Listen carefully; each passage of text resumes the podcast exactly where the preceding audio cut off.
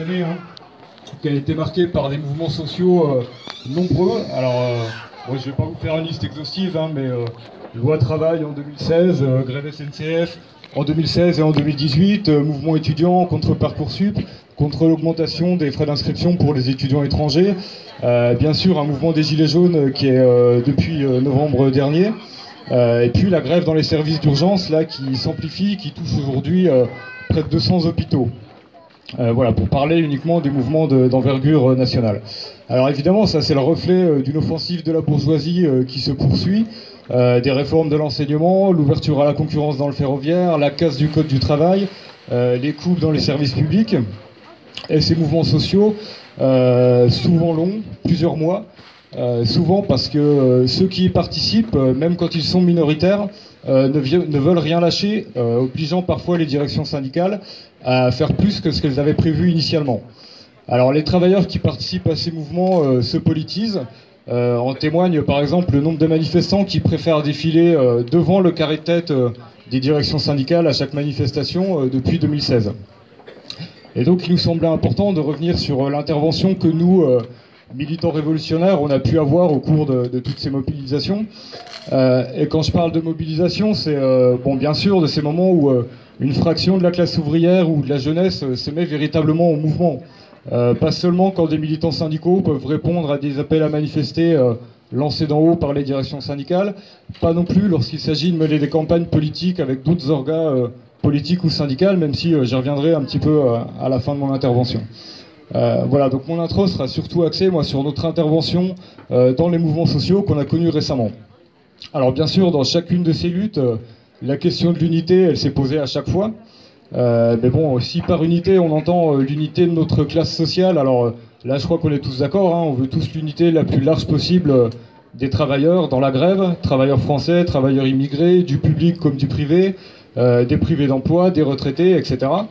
Euh, ce type d'unité, elle est indispensable pour gagner. Euh, je dis ça parce que cette unité-là, elle est parfois bien différente euh, de l'unité des organisations politiques ou, syndicales. Et je crois que c'est là où les vrais problèmes commencent à se poser. Donc, c'est-à-dire que l'unité, oui, mais avec qui et pourquoi? L'unité pour quelle revendication et, et, pour quel programme Et avec quelle modalité de lutte, quelle politique euh, et là, tout se complique parce que quand même, après 200 euh, ans d'histoire du mouvement ouvrier, euh, le terrain il est loin d'être vierge. Il a même été plutôt lourdement labouré. alors par des partis qui, dans leur jeune temps, pouvaient se revendiquer du socialisme ou du communisme, mais qui ont très mal vieilli et qui comptent d'ailleurs plus beaucoup de travailleurs dans leur rang. par des syndicats autrefois lutte de classe, mais qui sont quand même devenus des appareils bien intégrés à l'appareil d'État bourgeois et bien installés dans cette société. Euh, et avec des directions qui se flattent désormais d'être les as de la proposition plutôt que de la contestation. Et cette évolution, elle trouve des traductions euh, bien concrètes, euh, en particulier dans la politique des intersyndicales. Alors l'unité syndicale, si, bon, évidemment, il est indéniable que parfois elle peut encourager à la lutte, mais quand même, c'est pas toujours le cas. Elle vise aussi parfois à faire taire les minorités combatives, à étouffer ou à paralyser des luttes dans des moments cruciaux où elles peuvent devenir menaçantes pour le pouvoir. Alors les Gilets jaunes, par exemple, euh, les émeutes sur les Champs-Élysées le 1er décembre, la République prétendument violée, le scandale, euh, le gouvernement et les médias étaient dans tous leurs états. Et quelques jours plus tard, donc le 6 décembre, euh, les confédérations syndicales, dans l'unité la plus large, à l'exception de Solidaire quand même, ont signé un communiqué qui condamnait la violence des Gilets jaunes. Donc je cite, hein, le dialogue et l'écoute doivent retrouver leur place dans notre pays. C'est pourquoi nos organisations dénoncent toute forme de violence dans l'expression des revendications. Et ça, c'était une politique. Hein. L'unité syndicale, elle venait précisément au moment où la combativité des, Gilets jaunes était largement applaudie dans les entreprises, euh, voire pouvait devenir contagieuse. Et il fallait éviter ça à tout prix à Macron et au gouvernement Philippe, euh, le risque d'un tous ensemble. Alors bien entendu, euh, il y a beaucoup de syndicalistes à la base qui ont été écœurés. Certains ont parlé de déchirer leurs cartes, euh, d'autres de s'organiser pour rejoindre les Gilets jaunes à, l'acte suivant, le, 8 décembre. Euh, un autre exemple, hein, un peu plus ancien, mais le mouvement contre la loi travail en 2016. au plus fort du mouvement, les fédérations syndicales à la SNCF ont tout fait pour repousser le départ en grève des cheminots. Alors d'abord des journées de grève de 24 heures, parfois même en les séparant des journées de, de grève contre la loi travail puis ensuite des périodes de grève de 48 heures, hein, déjà à l'époque. Alors au total, ça a fait presque une douzaine de journées de grève sur plusieurs mois avant de partir véritablement en grève reconductible au mois de mai à l'appel de, de Sudrail et de Force ouvrière et au mois de juin à l'appel de la CGT. Alors les intersyndicales, elles sont jalouses de garder le contrôle de ces luttes, là où nous, révolutionnaires, alors sans nier l'intérêt du soutien de, nos structures syndicales à la base, hein, évidemment, euh, nous militons pour que les grévistes organisent eux-mêmes et démocratiquement leur lutte, syndiqués ou non syndiqués, et il faut bien se lancer sans, il faut bien se lancer sans elles, voire contre elles. Et là, on est peut-être arrivé euh, à la croisée des chemins là dans, dans, la période quand même, parce que euh, on sent que la tutelle syndicale, elle commence à peser lourd auprès des salariés en lutte, surtout parmi les jeunes.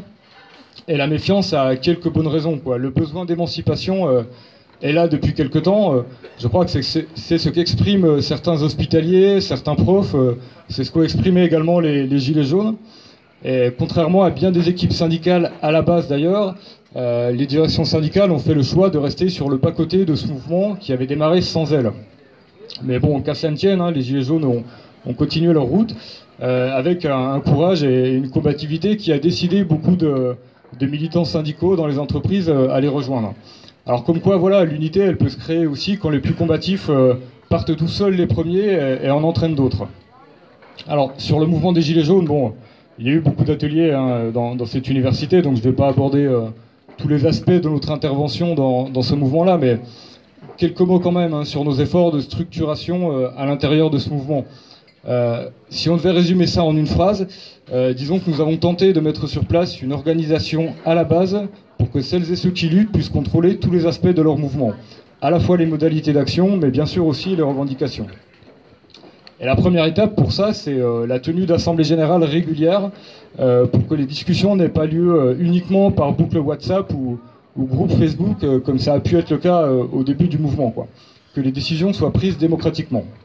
Et là, je crois que là où des copains du NPA ont pu intervenir dans ce mouvement, euh, ça a quand même fait une sacrée différence euh, par rapport à d'autres endroits.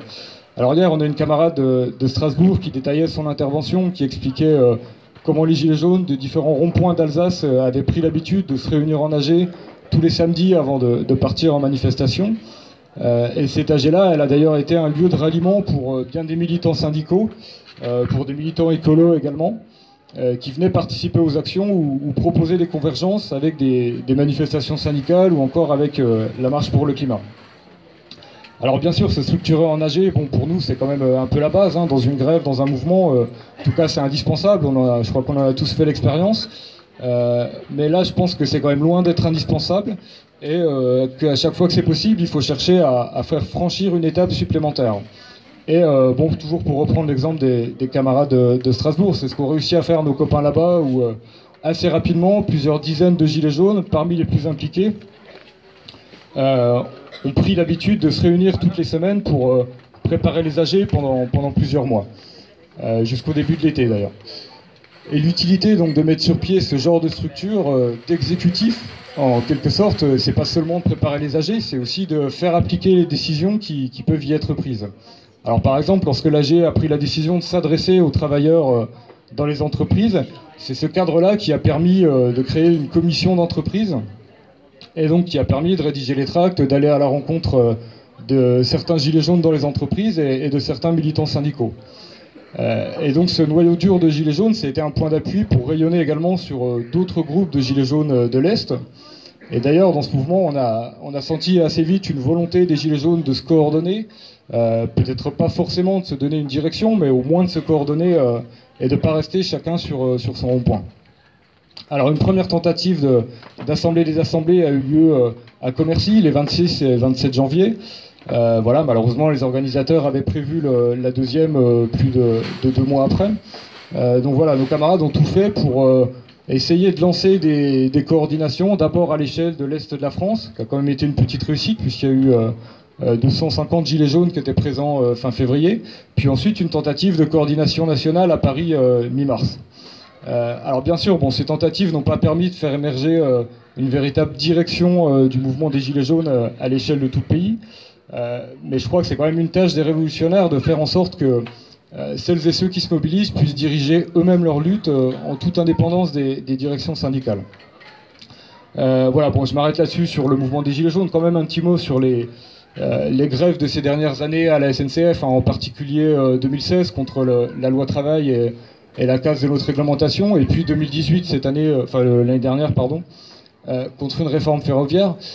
Il y a quand même une chose qui est significative dans ces grèves-là, c'est qu'au moment où on a senti que la colère des cheminots était la plus grande, les directions syndicales, dans l'unité quand même, ont tout fait pour temporiser.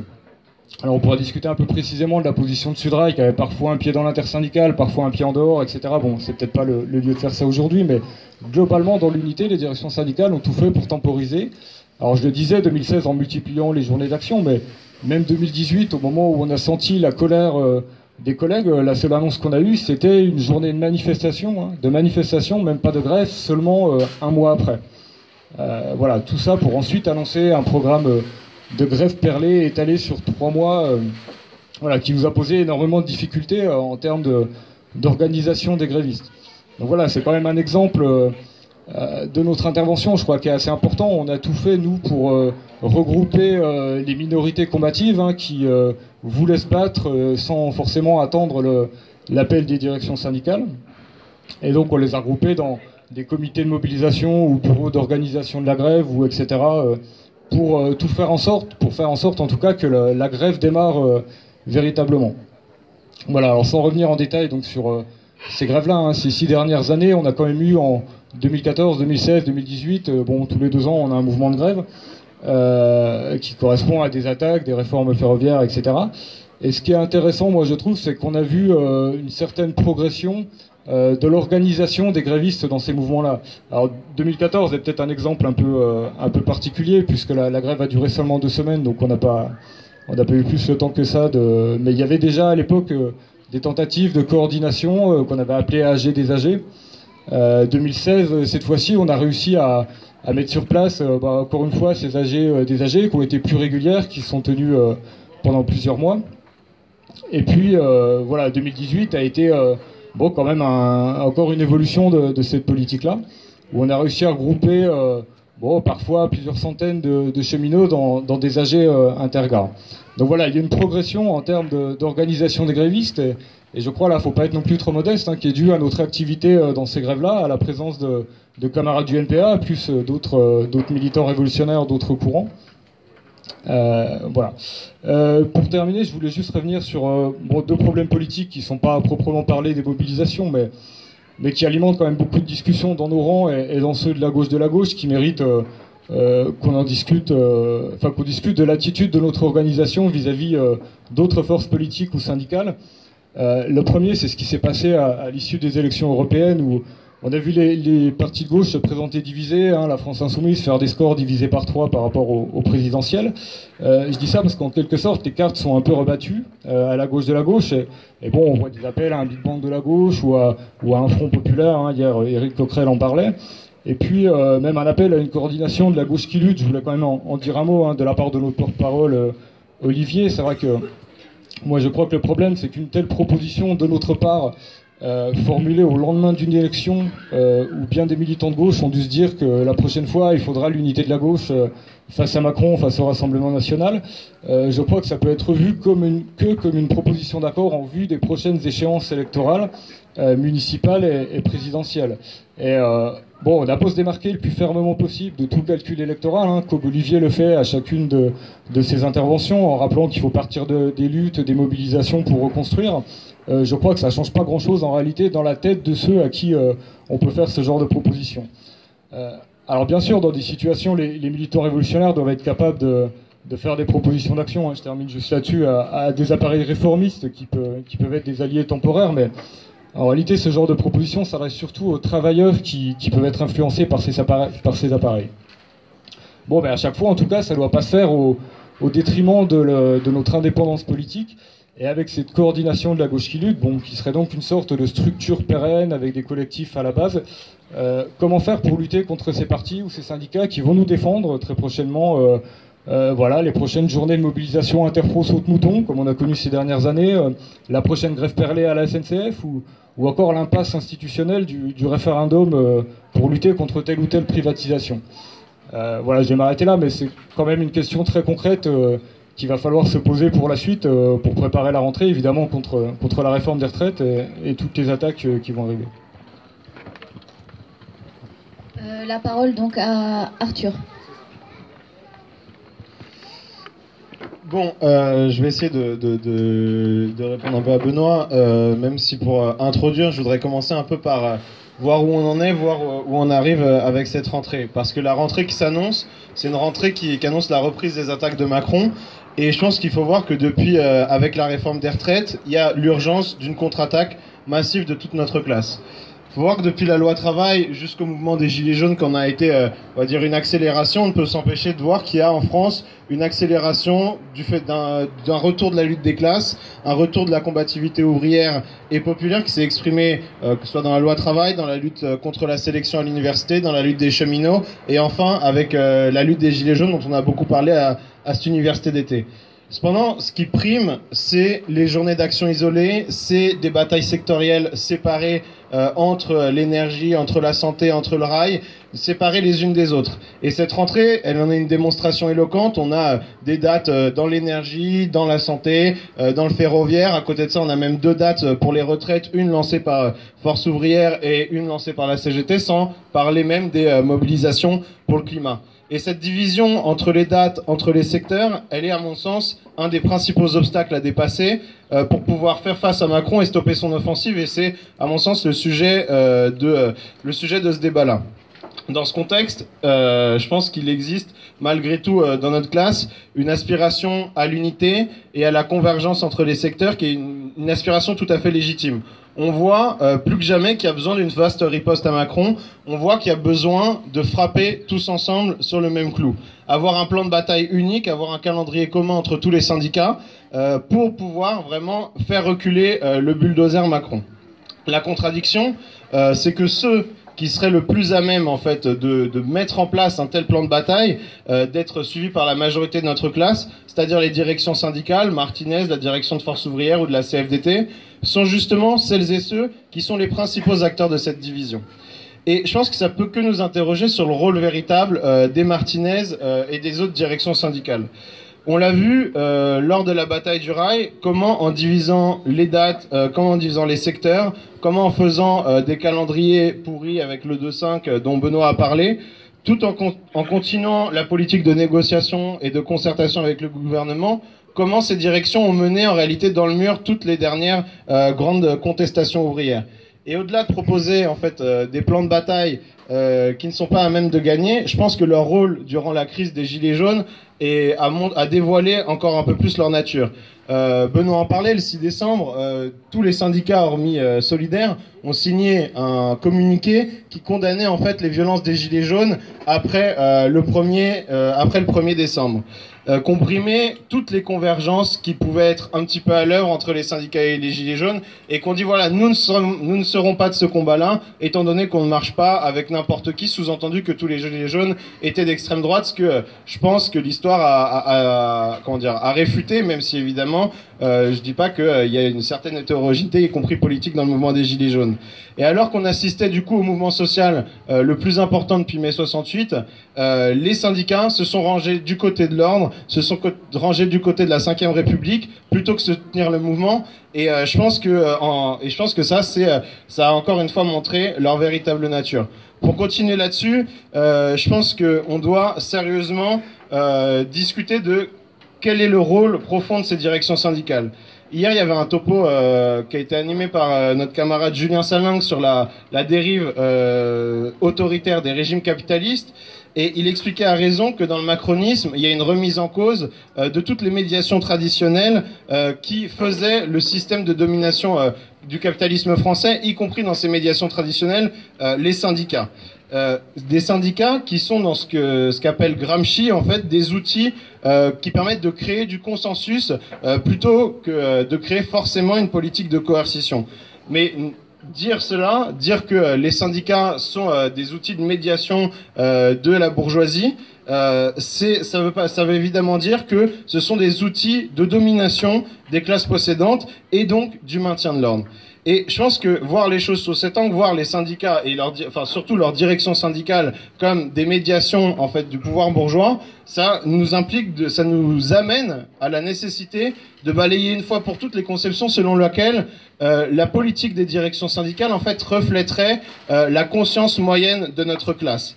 Non, au contraire, comme euh, le disait Gramsci, euh, c'est seulement un relais dans la classe ouvrière des intérêts euh, des classes dominantes, et je pense que c'est quelque chose sur lequel on doit, on doit être basé. Leur politique dans le mouvement des Gilets jaunes en a été du coup une parfaite incarnation. les directions syndicales ont été un agent, comme d'habitude, de la bourgeoisie dans notre classe pour contenir les élans, pour les faire rentrer dans l'ordre. Et je pense qu'aujourd'hui, elles ont un rôle d'autant plus central dans l'ordre républicain qu'à une heure où euh, un certain nombre de, des médiations traditionnelles euh, se sont écroulées, c'est-à-dire euh, la croyance dans les partis politiques, dans le rôle des médias, dans comment dire l'illusion démocratique envers la Ve République, ou encore l'illusion sur le rôle des forces de l'ordre. À un moment donné où un certain nombre de ces illusions s'écroulent, je pense que le rôle de la police aujourd'hui en France est de plus en plus, comment dire, vu pour ce qu'il est par une large partie de la population. Au moment où tout ça s'écroule, le dernier rempart pour le macronisme le dernier rempart pour les classes dirigeantes, ce sont ces directions syndicales, ce sont ces syndicats qui permettent encore de euh, contenir les élans de la classe ouvrière, de, euh, de les maintenir en fait euh, dans le rang. Du coup, on arrive à un paradoxe en fait. C'est qu'on devrait, on a besoin plus jamais que notre classe, elle frappe ensemble, et on a besoin du coup de construire une unité avec ceux qui sont les ennemis de cette même unité, qui sont les ennemis de toute perspective d'émancipation pour notre classe. Et je pense que c'est là où surgit la nécessité euh, pour les révolutionnaires de proposer des politiques qui soient, audacieuses, qui soient capables à la fois d'unifier euh, la classe à un moment précis, d'élargir l'influence des révolutionnaires de façon à faire gagner à notre programme et nos perspectives celles et ceux qui aujourd'hui continuent à donner leur confiance dans ces directions réformistes et bureaucratiques. Proposer un combat unitaire sur des revendications précises a donc pour but de notre point de vue, de pousser les bureaucraties à aller au-delà euh, de ce qu'elles souhaitent faire et à dévoiler concrètement leur nature co-gestionnaire, parfois activement, une nature co-gestionnaire qui peut être active, que être passive, mais qui atteste en tout cas que si elle refuse de se joindre au combat ou de le mener jusqu'au bout, euh, voilà quel est l'objectif euh, d'une telle politique de front unique, de faire faire l'expérience aux exploités, aux opprimés, que, cette, que ces bureaucraties en fait, influencent euh, tous les jours, que ces dernières euh, ne cherchent pas à défendre leurs intérêts. Je pense que c'est là euh, la question centrale, montrer à tous les syndicats, à toutes celles qui aujourd'hui peuvent suivre Martinez, peuvent suivre Force ouvrière ou la CFDT, que ces directions sont un facteur majeur, voire principal, de leur division dans les luttes et donc de leur faiblesse dans leur combat, de leur faiblesse face à la bourgeoisie. Je pense qu'il faut voir dans, que dans le front unique, euh, la question centrale euh, pour les révolutionnaires, c'est la question de la lutte politique contre les directions réformistes, et que ça c'est l'aspect le plus important, c'est ce qu'on pourrait appeler l'aspect stratégique du front unique. Pour nous, la stratégie, euh, elle correspond à un ensemble de politiques qui permettent, en dernière instance, qui doivent permettre à la classe ouvrière de prendre le pouvoir. Et évidemment, on voit que si la classe ouvrière est majoritairement influencée euh, par les directions réformistes, on voit que cette prise du pouvoir, on voit que ce renversement euh, du capitalisme, il est impossible. C'est pour ça que la lutte politique pour défaire l'influence de ces directions syndicales, c'est bien l'aspect stratégique du Front unique, c'est bien l'aspect stratégique de cette tactique. Et du coup, on vient à quelle est la condition vitale pour les révolutionnaires pour pouvoir mener à bien euh, une telle politique? C'est évidemment que, sous aucun prétexte, on ne noie euh, dans, euh, dans l'action notre programme et euh, nos revendications, notre programme pour la révolution, qu'on ne s'auto-censure pas à ce qu'on propose à la classe. et qu'on soit prêt par ailleurs, dès que les bureaucraties trahissent ou reculent, à rompre les, à rompre les accords qu'on a pu passer avec eux, accords qui étaient par définition temporaires et circonstanciels, et il faut rompre cette unité dès que celle-ci, elle commence à se faire au détriment de l'élévation de la conscience de classe, ou euh, euh, comment dire, au détriment de l'accumulation de forces à long terme.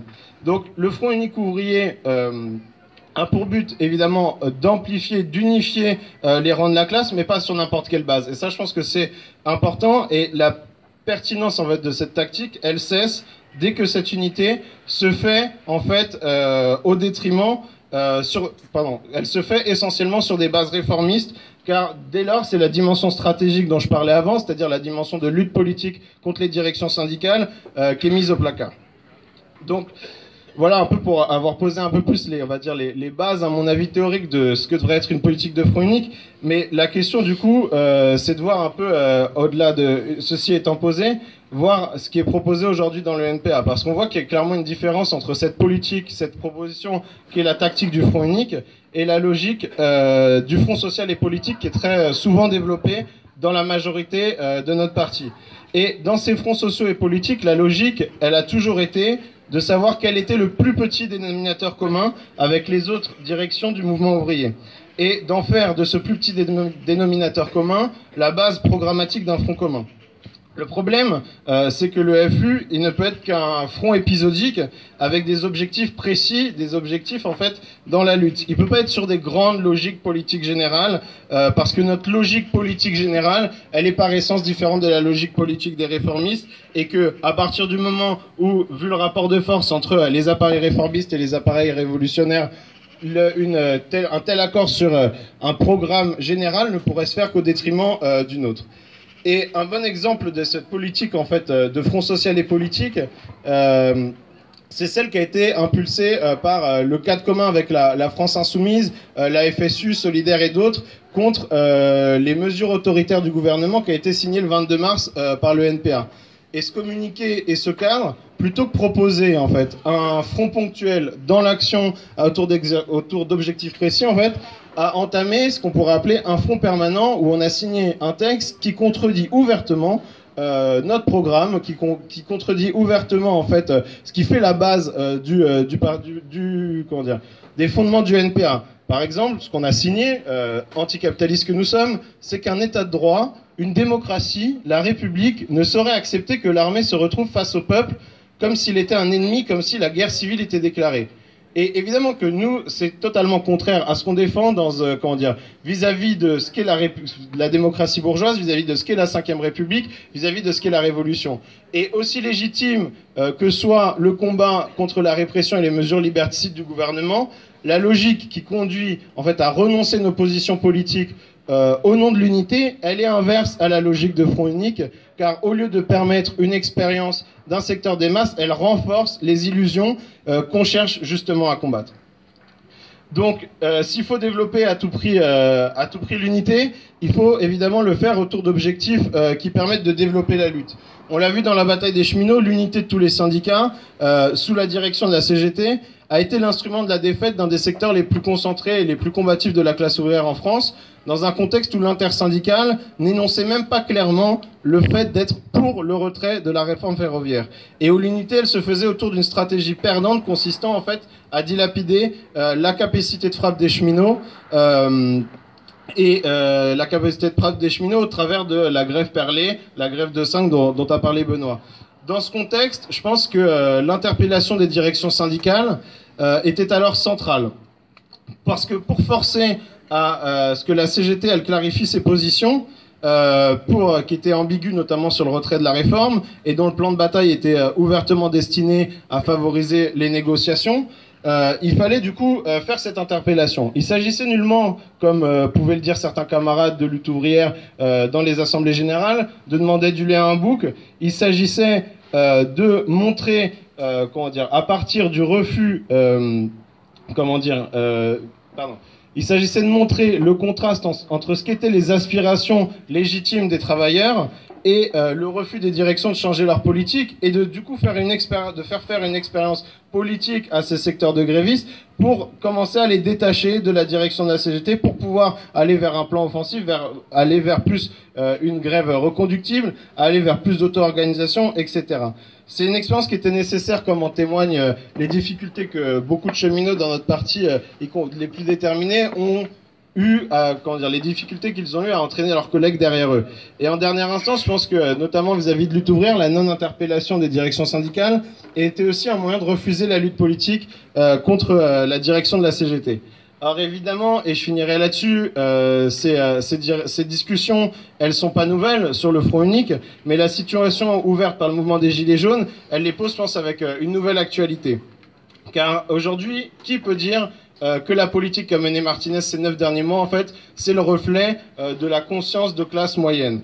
Dans ce contexte, est-ce qu'on n'aurait pas pu, est-ce qu'on n'aurait pas dû être beaucoup plus décomplexé dans la critique de ces directions syndicales, notamment après le 6 décembre, après cette politique qu'elles ont eue, qui était de dénoncer euh, les gilets jaunes? Moi, je pense que oui, euh, mais c'est surtout ces débats qui doivent nous permettre qui doivent nous permettre, pardon, de préparer l'avenir. Et dans cette situation dans le parti, Benoît a commencé à en parler, et je pense que c'est aussi le débat. Il y a deux politiques euh, de front unique qui sont aujourd'hui proposées, celle d'une coordination euh, permanente de la gauche qui lutte, qui ne se fonde pas en fait sur la volonté de développer un mouvement de masse autour d'objectifs précis, euh, mais une coordination permanente avec les mêmes réformistes qui nous mènent, qui mènent dans le mur en fait les luttes sociales. L'autre proposition, et je pense que c'est celle qu'on doit faire, c'est celle d'un front unique sur la question de la réforme des retraites. Aujourd'hui, il faudra avancer dans le parti euh, pour que euh, tous, ces outils, tous nos porte-paroles, toute notre presse, toutes nos positions dans les syndicats euh, soient utilisés pour faire avancer l'idée qu'il faudrait aujourd'hui un front unique entre toutes les directions du mouvement ouvrier, entre tous les appareils du mouvement ouvrier, qu'ils soient des partis, des syndicats, autour d'un objectif précis. Dire oui, nous sommes pour le retrait sans négociation de la réforme des retraites, autour d'une retraite à 60 ans contre la retraite par points et imposer cela, faire une grande campagne en fait d'agitation pour le front unique et qui permette aussi de mettre la CGT, de mettre Force ouvrière, de mettre tous les appareils réformistes euh, face à leurs euh, responsabilités. Donc voilà, je pense que c'est comme ça euh, qu'on pourra seulement frapper ensemble et évidemment seulement autour des objectifs précis qui seraient aujourd'hui la réforme des retraites et je m'arrêterai là-dessus.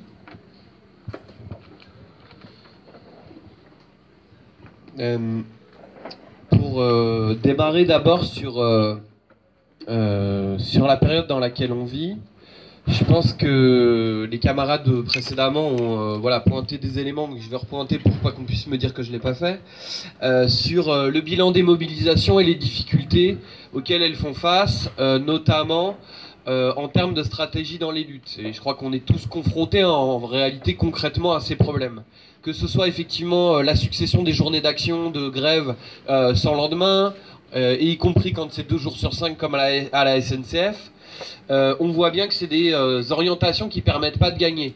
Mais il y a d'autres luttes qui ont eu lieu par ailleurs qui n'ont pas permis de victoire, que ça soit l'orientation menée par les autonomes, on l'avait vu pendant notamment la loi travail, ça avait eu disons une certaine audience. Et on voit bien que cette orientation-là, elle ne permet pas de faire gagner non plus euh, notre camp social, ou que ce soit ce qui a été fait au niveau des Gilets jaunes, où on voit bien que, disons, la succession de manifestations le samedi ne permet pas plus de gagner parce que ça ne bloque pas euh, le pays, l'économie, et ça crée pas un rapport de force suffisant par rapport contre la bourgeoisie, ou que ce soit toute une série de luttes euh, autour des fermetures d'usines en particulier, où il n'y a pas eu, disons, de, de, construction de ces mobilisations en mobilisation de masse qui soit capable d'empêcher les fermetures d'usines avec pourtant des tactiques diverses, que ce soit celle des appareils réformistes, celle de nos camarades à Ford, ou euh, celle de euh, Hello dans les endroits où euh, ces camarades ont aussi de, l'influence.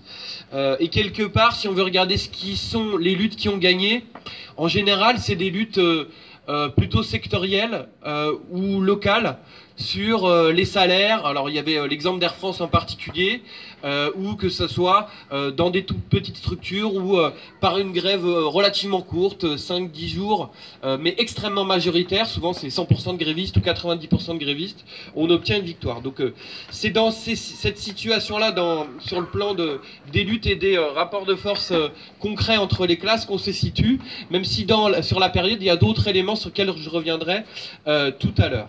Donc euh, effectivement, euh, Arthur le disait tout à l'heure, euh, a été exprimée une, orientation dans cette période, et notamment suite aux élections européennes, qui était l'idée de proposer une coordination de la gauche qui lutte pour répondre aux attaques du gouvernement et de la classe dominante.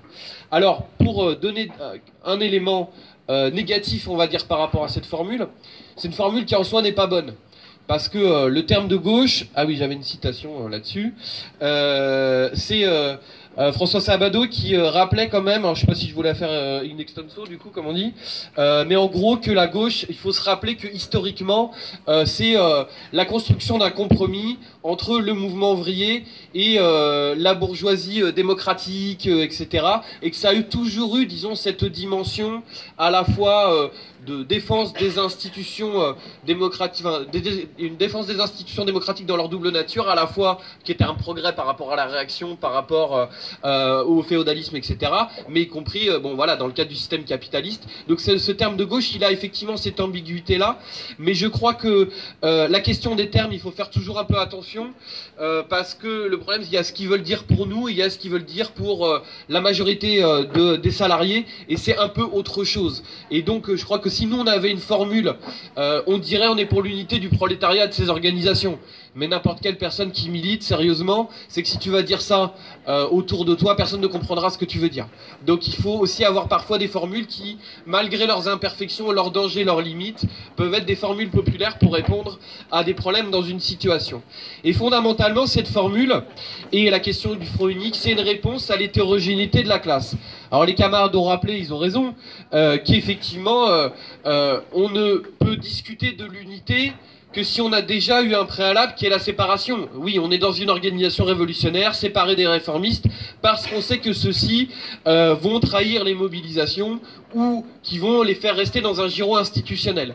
Bon, une fois qu'on a mis ça de côté, euh, parce que c'est pas l'objet du débat, la question c'est de savoir comment euh, est-ce que on se bat pour la révolution et comment est-ce qu'on répond à l'hétérogénéité de la classe, parce que c'est pas simplement les révolutionnaires qui font la révolution, mais c'est les masses, au moins le- une, disons une majorité du prolétariat qui est capable d'entraîner autour de lui des couches intermédiaires. Et c'est pour ça qu'il y a deux dimensions au Front unique. Alors les camarades, je, je suis pas d'accord avec la façon dont ils l'ont formulé, mais en tous les cas, euh, disons abstraitement, on est d'accord.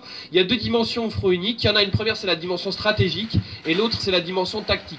Et la dimension stratégique, c'est d'unifier la classe. Pour aller au combat, je le disais tout à l'heure, dans une classe qui a toujours été extrêmement hétérogène et qui l'est particulièrement aujourd'hui et qui a été finalement relativement homogène que sous le règne du stalinisme, donc qui n'est pas une période qu'on a particulièrement à regretter, mais on voit aujourd'hui que, euh, disons, cette hétérogénéité, elle se place sur plusieurs plans.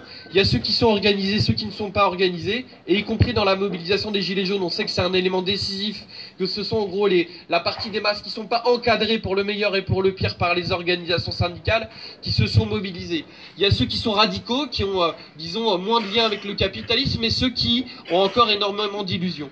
Il y a la question de l'atomisation sociale, euh, sur le plan professionnel, mais aussi sur le plan géographique. En gros, l'atomisation qui fait que la conscience de classe est relativement restreinte et que quand on discute autour de nous, y compris avec des salariés dont nous, on n'aurait aucun questionnement pour savoir s'ils font partie de la classe ouvrière, eux-mêmes ne se vivent pas comme tels. Et on sait, euh, alors j'ai pas les chiffres sous la main, mais que c'est une part très importante du prolétariat qui ne se considère pas comme faisant partie de la classe ouvrière ou de la classe des travailleurs. Et tout ça sans parler des différences politiques qui existent aussi, parce que malgré le recul des organisations du mouvement ouvrier, il y a quand même des opinions, il y a, euh, on le voit quand on lutte, euh, des gens qui pensent, euh, qui sont fidèles à telle organisation, que ça soit la FI, que ça soit encore des lambeaux du PS, que ça soit d'autres courants, y compris des anarchistes organisés ou non organisés. Donc le Front c'est une réponse à cette hétérogénéité pour essayer d'unifier la classe pour aller au combat. Et ensuite, il y a la dimension tactique. Euh, qui est de prouver grosso modo qu'on est les meilleurs, c'est pas toujours facile, prouver que les directions euh, bureaucratiques du mouvement ouvrier ne veulent pas mener la lutte, et ça a été développé par les camarades euh, précédemment. Tout ça, sachant que la politique par l'exemple, grosso modo, ne fonctionne pas. C'est-à-dire que les masses, c'est par leur propre expérience, majoritairement, qu'elles euh, avancent sur euh, euh, la tactique, sur l'utilité de tel ou tel mot d'ordre, sur l'utilité de telle ou tactique de lutte. Et je crois qu'on a pu le voir, notamment dans le mouvement des Gilets jaunes, où par exemple la question de la grève s'est posée au, au bout de plusieurs mois de mobilisation, où des secteurs se sont rendus compte qu'effectivement, sans bloquer le pays, tu ne pouvais pas arriver à gagner contre le gouvernement Macron. Et c'est qu'un exemple parce que, que ça soit sur les mots d'ordre ou sur euh, on a exactement le même type de phénomène où l'auto-organisation, c'est un phénomène qui est essentiellement pratique, j'y reviendrai, mais où on se dit pas, on va s'organiser parce que c'est plus démocratique, mais parce que ça remplit des tâches concrètes pour la lutte. Alors, pour essayer de rentrer un peu dans, le cœur du, problème sur euh, quelle orientation avoir, je crois que les camarades ont raison de souligner euh, des dangers qui existent dans une politique de front unique. Euh, parce qu'ils peuvent effectivement être, disons, des, voilà, des, questions qui pèsent sur nous et qui nous envoient dans la mauvaise direction. J'en listerai trois. La première, c'est se restreindre sur le plan de l'orientation. Euh, que ça soit euh, justement, euh, il y avait la phrase que disait Arthur. Bon, le problème d'Arthur, c'est qu'il prend une phrase dans un communiqué que personne n'a lu, pour donner un exemple de la trahison de, de, de comment t'as dit, du fait qu'on aurait renoncé à notre à notre politique. Bon, c'est pas très raisonnable de discuter comme ça. C'est-à-dire que comme si le NPA avait renoncé parce que c'est la phrase qu'il a dit à combattre l'État bourgeois. Donc ça n'a aucun sens. Mais par contre, le, ce qu'il dit est réel, c'est-à-dire qu'il y a un danger de restreindre les revendications qu'on mettrait en avant. Il y a un danger aussi à restreindre les méthodes de lutte. Mais disons que ce danger-là, en réalité, il est inhérent au fait de se lier à des niveaux de conscience qui sont variés. Et c'est quelque chose qu'on fait tous. C'est-à-dire que quand on essaie d'avoir une lutte dans notre secteur, on sait qu'elle ne part pas sur notre programme. Elle part sur euh, des objectifs concrets, d'ailleurs on l'a dit sur la question des retraites par exemple, et elle part avec aussi des illusions, elle part avec euh, les objectifs limités que se fixent les gens qui sont autour de nous.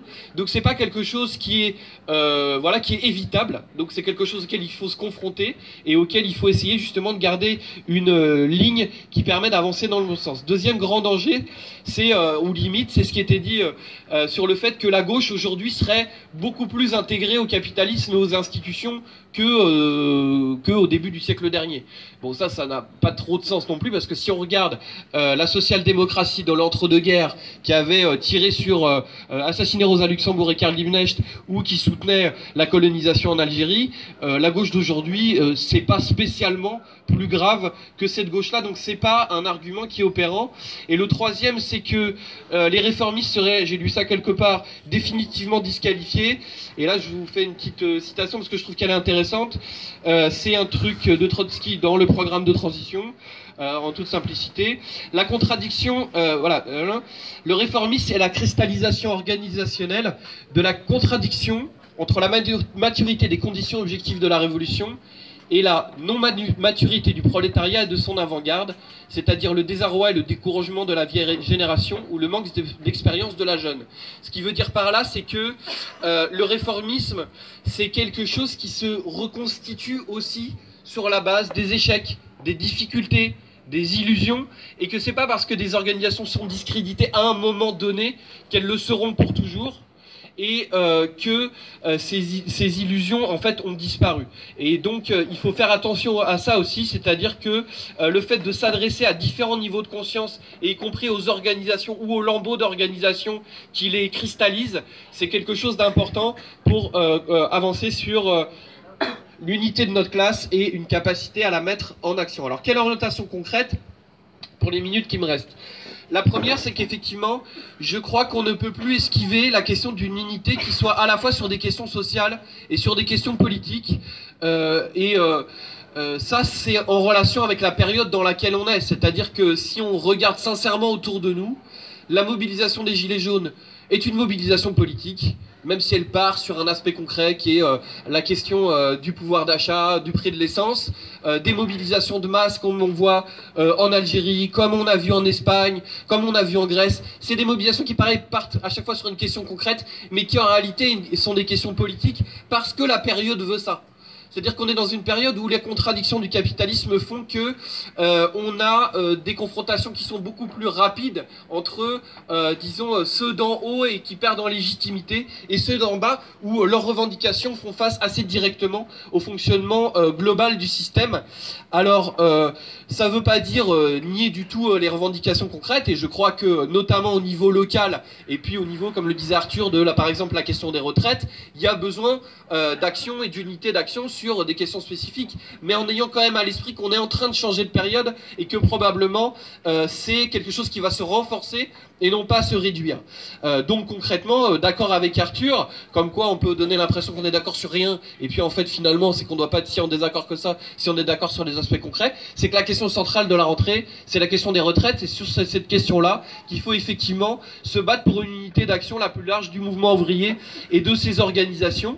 Mais j'ajouterai un élément, c'est qu'il faut plus jamais hésiter à s'investir dans des mobilisations politiques comme celle des Gilets jaunes, euh, parce que, quitte à se retirer si on voit qu'on a fait une erreur, parce que le fait d'avoir perdu du temps, d'avoir mis du temps à comprendre que cette mobilisation était une mobilisation de notre camp social, c'est un point qui nous a, disons, restreint dans la capacité à jouer un rôle en termes d'auto-organisation, en termes d'initiative, en termes de légitimité dans ce mouvement. Et on avait pourtant l'exemple de la mobilisation des bonnets rouges qui aurait dû nous prévenir de ne pas euh, perdre de temps et de bien s'investir dans ce type de mobilisation. Le deuxième point, c'est la question de la constance. Et euh, c'est pas exactement. Bon, Arthur dit euh, vous, voulez un front euh, permanent. C'est pas vraiment ça, pas un front permanent, ça n'a aucun sens. Euh, tu, te bases sur des trucs sur lesquels tu es d'accord. Tu vas pas te battre avec des gens avec lesquels t'es pas d'accord. Mais par contre, il y a un truc, effectivement, c'est la question de la constance. Et je pense que c'est juste en réalité, pour les raisons que je donnais tout à l'heure sur la portée stratégique de l'unité pour unifier notre camp social, mais aussi parce que les démonstrations prennent du temps et nécessite euh, plusieurs expériences. Alors j'avais une citation qui était... Voilà, je sais pas si je vais la retrouver. Ah voilà. Euh, donc ça doit être Trotsky aussi, hein, parce que voilà. La politique du front unique pourtant ne comprend pas en soi de garantie pour une unité de fait dans toutes les actions. Au contraire, dans nombre de cas, dans la plupart peut-être, l'accord des différentes organisations ne s'accomplira qu'à moitié ou ne s'accomplira pas du tout. Mais il est nécessaire que les masses en lutte puissent toujours se convaincre que l'unité d'action a échoué non pas à cause de notre intransigeance formelle, mais à cause de l'absence d'une véritable volonté de lutte chez les réformistes. Et on sait qu'on gagne en légitimité euh, quand euh, pendant des mois et des mois, on se bat pour qu'il y ait effectivement une unité de notre camp social et de ses organisations pour avancer. Et le dernier point, je vais être obligé d'aller un peu à la serpe, c'est ce que disait... Euh, les camarades sur ne pas renoncer à notre politique et il n'y a pas de désaccord là-dessus. Mais je crois qu'il faut aussi un petit peu le définir, sinon c'est un peu abstrait. Euh, fondamentalement, je pense qu'il y a une question centrale, c'est la question de la grève, parce que c'est une question décisive pour la prise de conscience et on l'a vu dans le mouvement des Gilets jaunes.